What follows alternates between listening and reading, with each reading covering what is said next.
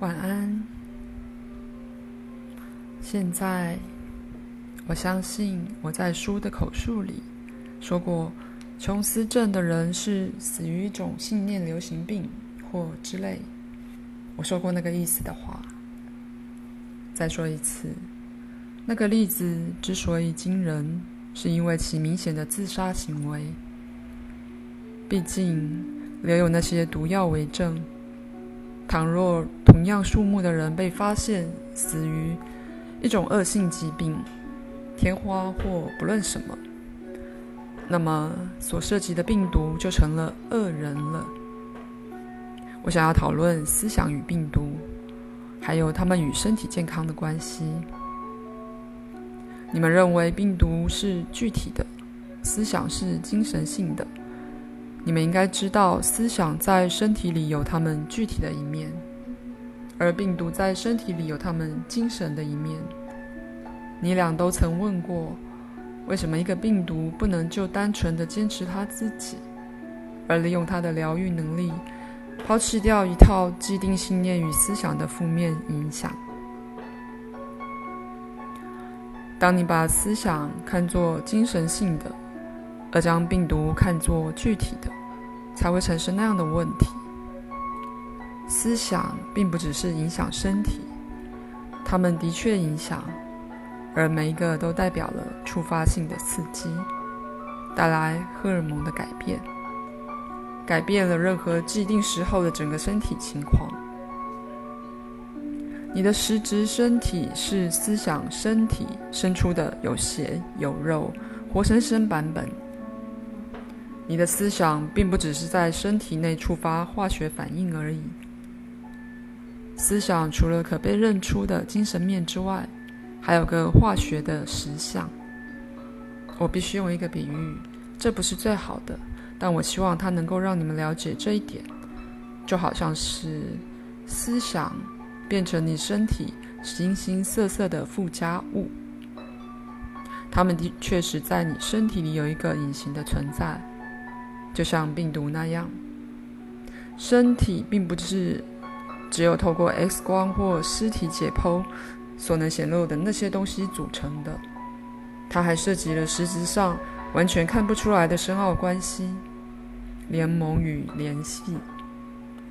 你的思想就像病毒一样，与身体具体相关，一样的活生生，并且可以自我增值。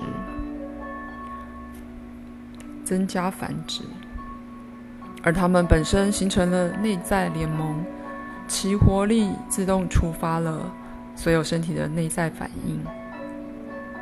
当你在思想时，它们是有意识的。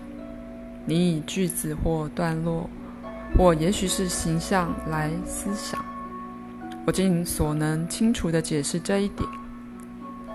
那些思想是从你们所不觉察的内在组合里升起的。当一个思想产生之后，它又再分裂成那些组合部分。你的思想有一个情感基础，在你体内最小的细胞也都铸成那情感实像，并且即刻对你的思想反应。以那种说法，思想比病毒当然移动得快得多，病毒的行动跟随着思想。每个思想都生物性的登记有安。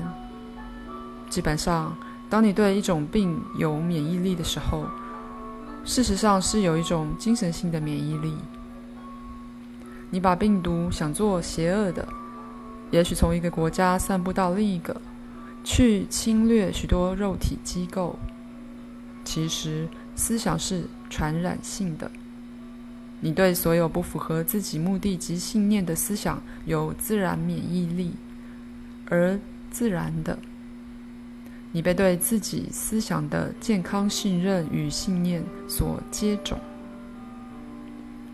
巫毒教的老概念认识某些这种观念，却以对恶的恐惧、灵异侵略、灵异杀人等等来把它们扭曲了。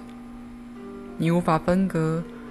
精神与身体的健康，也无法分割一个人的哲学和他的身体情况。当我在说所有这些关于思想及病毒的话时，记住这讨论脉络：一个人永远可以从架构二得到新资料与洞见，而身体的确也送出他自己的信号。你对那资料有没有任何问题？没有，我想先研究它一下。